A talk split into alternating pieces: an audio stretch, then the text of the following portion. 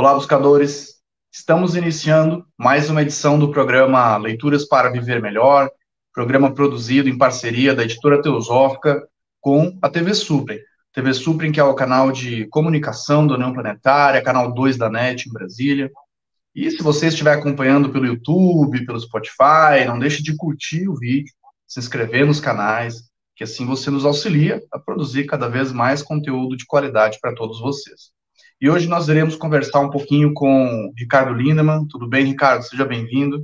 Tudo bem, como vai, Thiago? Ah, vamos bem. Prazer recebê-lo novamente. Ricardo já, já participou aqui do programa em outras ocasiões, comentando outros livros.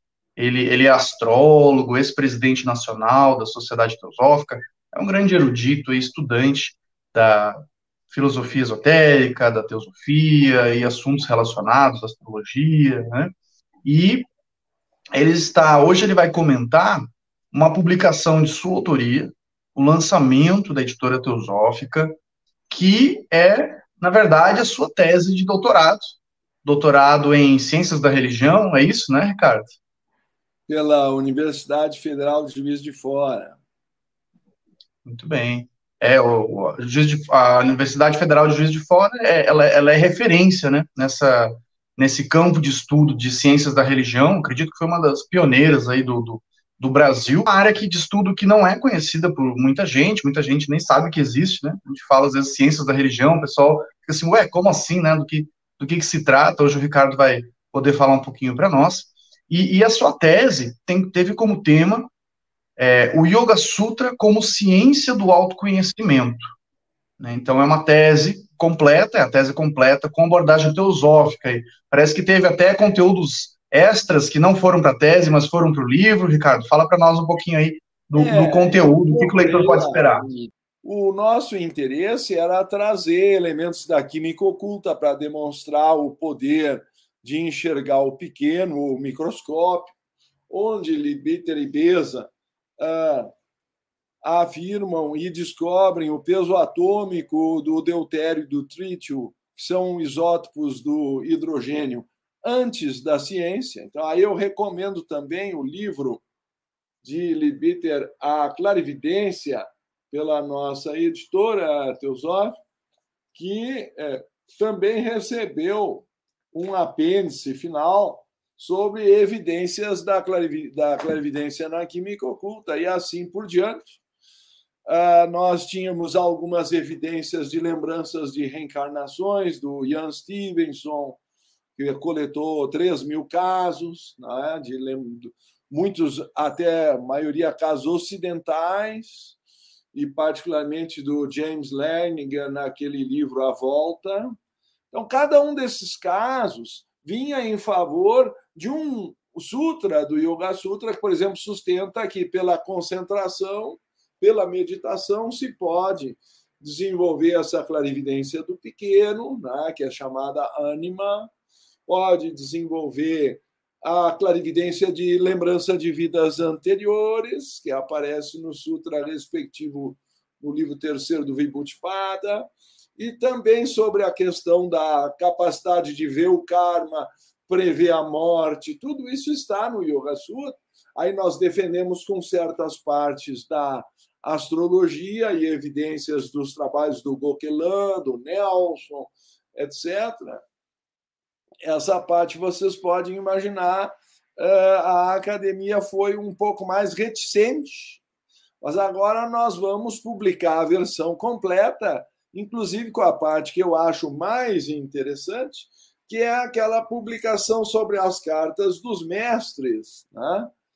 Que é, inocentou Blavatsky da acusação de fraude pela Sociedade de Pesquisas Psíquicas de Londres. Então, só esses quatro ingredientes, que são quatro partes do capítulo 5, já acho justificam o porquê da publicação da tese em versão completa, uma vez que, se alguém quiser a versão acadêmica, ela está disponível no repositório da UFJF gratuitamente Tá? Então, aí é só fazer o download. Mas eu acredito que trazendo a. Eu sou do tempo de gostar do livro escrito.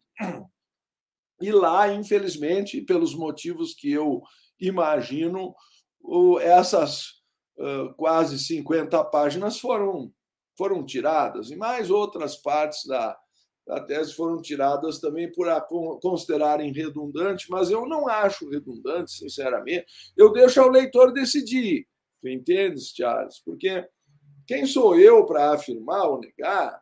Então, está lá, a, a parte da tese aprovada está em texto normal e a parte da versão completa que foi acrescentada está em negrito. O próprio leitor pode chegar à conclusão se valeria ou não a pena cortar aquilo fora. Aí nós tivemos mais espaço para citar a filosofia Purva Mimamsa, a filosofia Nyaya, a filosofia Vaisheshika, a filosofia Samkhya, que é a mais antiga da Índia, né, onde se baseia o yoga. Então, eu acho que, sinceramente, não vejo razão para cortar essas quatro fora ou para diminuir o espaço do budismo, como acabou acontecendo, porque existe um jogo de proporcionalidade nessas coisas, a academia é muito rígida no tamanho dos textos. Né? Fala um pouquinho para nós, Ricardo, sobre a, a proposta, né? Yoga Sutra como ciência de autoconhecimento. Yoga Sutra, para quem não conhece, né, então são aqueles, aqueles compilados do Patanjali, né, onde você tem é, sutras, né, são ensinamentos curtos para, para meditação, que a pessoa vai, vai ali levar como objeto de meditação e pode, inclusive, ter inúmeras interpretações, né, sobre esses pequenos ensinamentos, ficam aí, são ensinamentos atemporais, né, mais antigos que Patanjali, inclusive, né, Patanjali foi o, é, o compilador é um desse compilador, é. Patanjali é um compilador mas eu citaria, então isso quer dizer que o yoga já existia antes de Patanjali, mas ele foi o primeiro a registrar em forma escrita e por isso ele é considerado o fundador do, do yoga enquanto darshana ortodoxa da Índia, não? Aí, pelo menos 2.300 a.C. Há uma discussão de datação que nós não vamos perder tempo aqui numa entrevista tão curta sobre questões acadêmicas que a gente nem tem paciência de desenvolver, mas isso sim, eu gostaria de citar que o autoconhecimento não é visto como uma mera análise psicológica, né? É, eu citaria uma parte é, da, da tese na introdução, o Yoga Sutra é o texto fundante do sistema filosófico do yoga, dentre as filosofias da Índia, é uma das mais importantes fontes tradicionais da teosofia. Então, eu faço aqui o link. Né? E o Yoga Sutra sustenta que a ignorância é a causa do mal, isso é fundamental não como uma falta de conhecimento, mas como uma disfunção cognitiva que não associa o valor correto à realidade das coisas. A filosofia oriental, também o Vedanta, associa a ideia de que nós estamos num sonho, ou nós não vemos a coisa como ela é. A ciência, hoje em dia, nos diz o mesmo quando nós estamos aqui conversando, são corpos que, na verdade, são aglomerados de células que, por sua vez, são constituídas de átomos. Mas quando eu falo contigo, eu não estou vendo as tuas células, nem os teus átomos vibrando, eu não estou vendo, desculpe, o envelhecimento acontecendo a cada instante, e muito menos imaginando que esse corpo vai morrer, embora seja uma certeza do processo de tempo que vai consumindo a energia desses corpos. Então, ele não é uma coisa estável. Sob esse ponto de vista, ele é irreal, como um sonho que um dia acaba. Hum? É, não que seja uma ilusão absoluta, mas é uma verdade apenas relativa. Hum? A, a ideia de Einstein de que nós somos uh, condensações de luz já é apresentada por Blavatsky na doutrina secreta, e eu cito isso na tese, né? que uh, a matéria é espírito cristalizado ou condensado, como ela cita na, no volume 2 da doutrina secreta, sua obra máxima.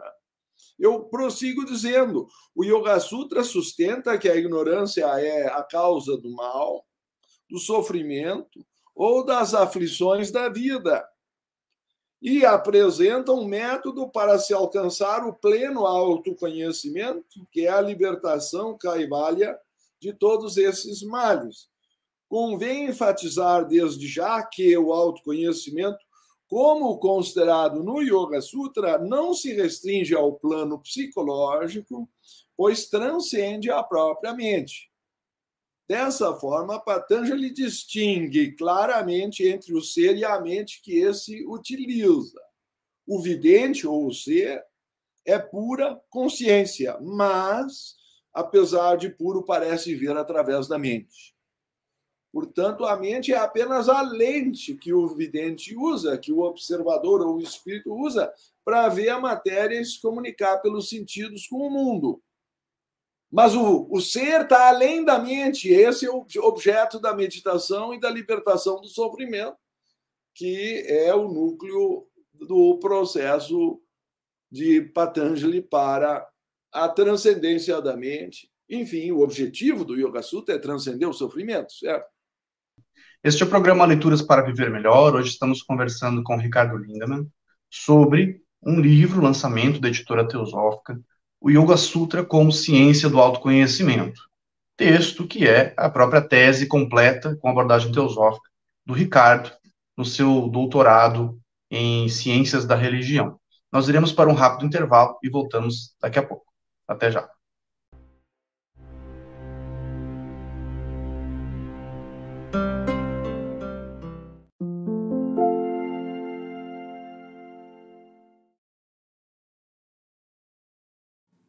A editora Teosófica está com uma grande novidade para seus leitores.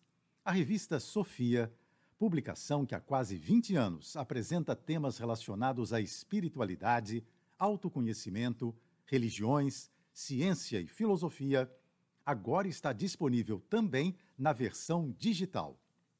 Nesta nova modalidade, o leitor pode acessar todos os mais de 90 exemplares da revista Sofia já publicados, seja na tela de seu computador, tablet ou smartphone, já que o conteúdo se adapta à tela do dispositivo utilizado.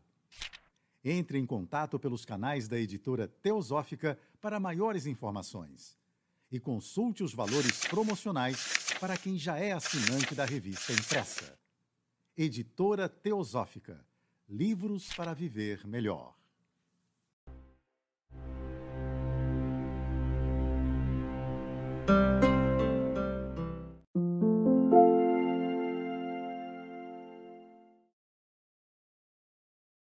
Estamos de volta, o programa Leituras para Viver Melhor, hoje conversando com o Ricardo Lindemann sobre o livro, lançamento da editora Teosófica, Yoga Sutra como Ciência do Autoconhecimento, que é a tese completa com abordagem teosófica do Ricardo, e seu doutorado em Ciências da Religião pela Universidade Federal de Juiz de Fora. É, Ricardo, para quem está nos, nos assistindo, né, que despertou curiosidade aí sobre a obra, é, passa para nós, rapidamente, sim, se possível, o, os, os, temas abordados, né, quais, quais, são os capítulos do livro, né, como que você desenvolveu esse, esse assunto ao longo do texto.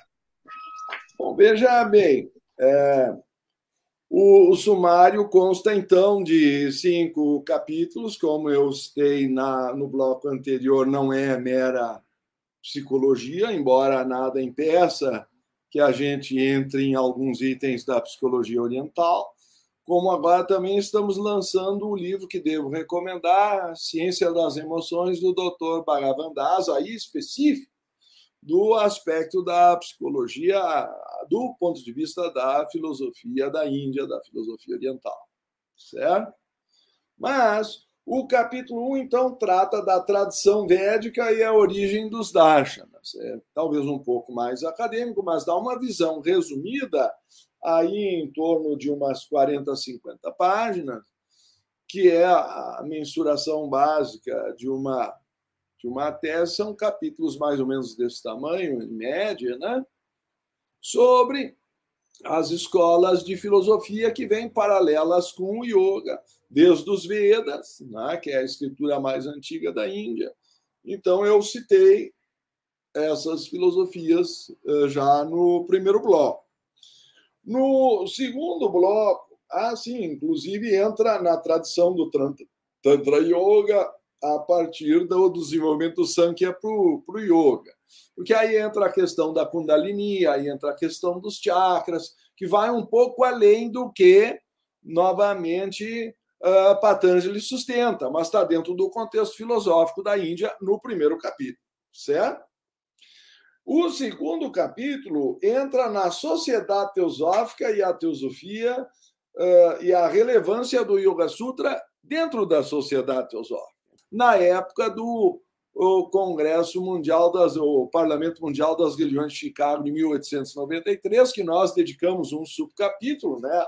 Aí vai falar de Vivekananda, vai falar de Dharmapala, como a sociedade teosófica de certa forma é vanguardista em abrir espaço nesse Parlamento Mundial, que se não seria só cristão, para que yogis e budistas de origem pudessem falar pela primeira vez no Ocidente então, isso por si só acho muito relevante. E como Blavatsky indica que o ocultismo prático é Raja Yoga, que é o tema central do Yoga Sutra de Patanjali. Então, eu faço aqui a vinculação entre a teoria teosófica, mas a própria Blavatsky diz que a prática, o ocultismo prático, é Raja Yoga. Portanto, esse cruzamento está bem defendido, sustentado, entrelaçado academicamente para colocar qual é o lugar do Raja Yoga dentro da sociedade teosófica, certo? É uma maneira também de levar a academia a conhecer a sociedade teosófica desde suas origens como ponte entre o Oriente e o Ocidente.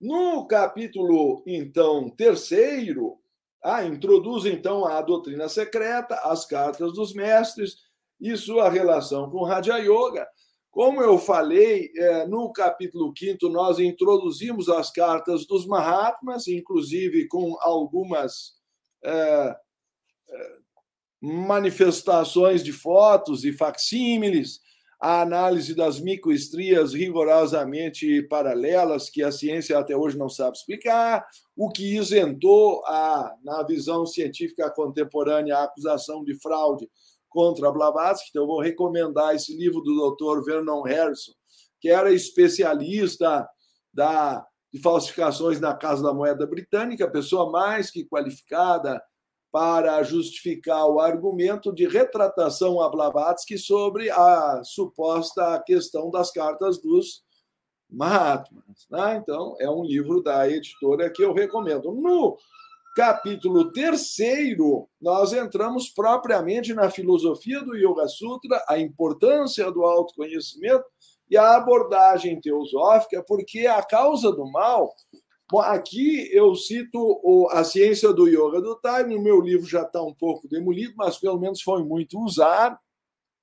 E eu devo recomendar porque eu justifico porque que a ciência do yoga do Dr. Time é o melhor a melhor tradução comentada do Yoga Sutra contemporâneo. Enfim, é o meu ponto de vista e eu justifico isso, porque o Dr. Taimni também era um professor químico de Allahabad, catedrático de química, com doutorado em Londres. Então, acredito que, como teósofo, ele soube desenvolver essa inter-relação entre o Yoga Sutra e a ciência, que eu tento desenvolver, como falei no capítulo 5, que exigiria talvez mais professores qualificados, e então acabou sendo, de alguma forma, cortada essa parte. Mas nessa publicação da editora Teosófica, ela vem completa, certo? Aí, aí o jogo é outro, está dentro da nossa casa, ok? Mas eu estou tentando mostrar a ignorância como causa do sofrimento, eu acho importante que Patanjali e Platão sustentam que a ignorância é a causa do mal. A palavra oriental é avidya, então é usada também por uh, Buda, por uh, Krishna, por Shankara. Então, nós temos no budismo, é o primeiro Nidana, a ideia de que é uma disfunção, é uma falta de compreensão ou de interpretação do que está se vendo. Pelos sentidos é uma disfunção cognitiva que pode ser chamada na filosofia vedanta de ilusão ou maya, na, na função é, dentro da, da filosofia de Patanjali é chamado como um klesha ou uma aflição, que é a causa do mal, que é a causa do sofrimento, que é a causa de todos os kleshas ou aflições. E para reverter esse sentido de ignorância que gera o eu, o falso eu, o egoísmo, que se expressa como atrações, repulsões, ou o que eu gosto e o que eu não gosto, eu quero deixar a minha marca, é o My Way lá do Frank Sinatra. Né? Então, por fim, é o apego à vida e o medo da morte, que é a Binivesha, que é o quinto klesha, que é a conclusão de todas essas ilusões, quando o próprio corpo é uma parte dessa ilusão e vai se desfazer no devido tempo. Então, também Platão dizia que a, a filosofia é, até certo ponto, aprender a morrer, o mesmo vai dizer Krishnamurti depois.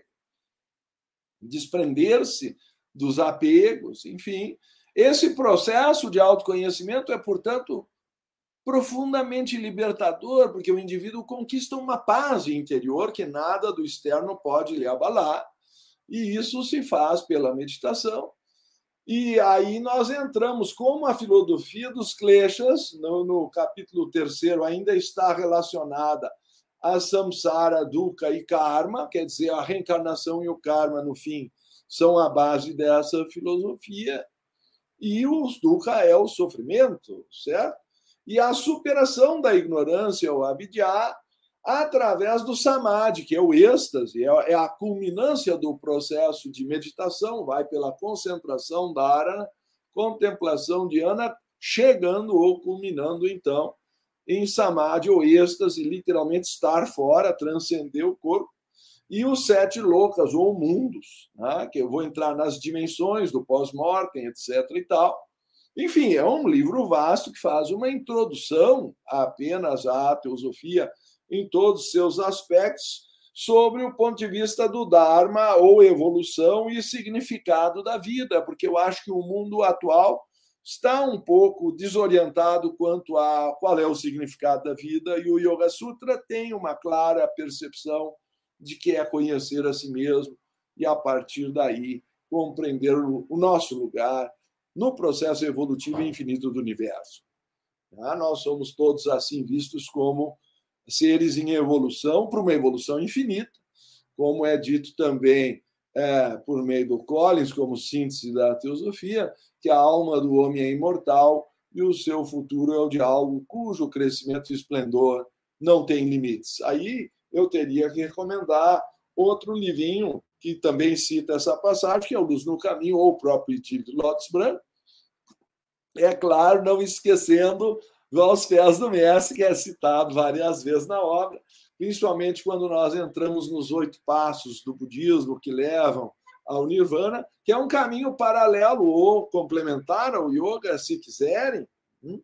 Então, isso é mais desenvolvido a detalhe no capítulo 4, a senda soteriológica ou de, de salvação, vamos chamar assim, do Yoga Sutra em relação ao sofrimento, na abordagem teosófica. Então, entra nos oito membros ou angas do yoga, e a superação da projeção da mente, ou vikshepa, é uma parte da filosofia oriental, que nós projetamos no mundo externo aquilo que está dentro da nossa mente.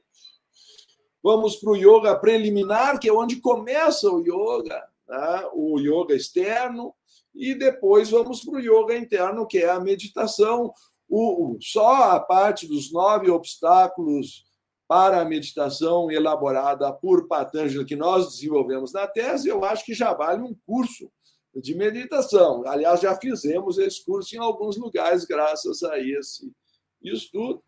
E o capítulo 5, eu já citei, mas posso citar novamente os títulos. Evidências, os CIDs, ou os poderes psíquicos, e a cientificidade do Yoga Sutra na abordagem teosófica então, esse foi mais um episódio do programa Leituras para Viver Melhor. Hoje conversamos com o Ricardo Lindemann sobre a publicação de sua tese de doutorado, né, que virou livro agora pela editora Teosófica, né, o Yoga Sutra como Ciência do Autoconhecimento, tese completa com abordagem teosófica, lançamento da editora Teosófica. Fica aí o convite para todos conhecerem essa obra e se aprofundarem no tema. Nós vamos ficando por aqui e até o nosso próximo encontro.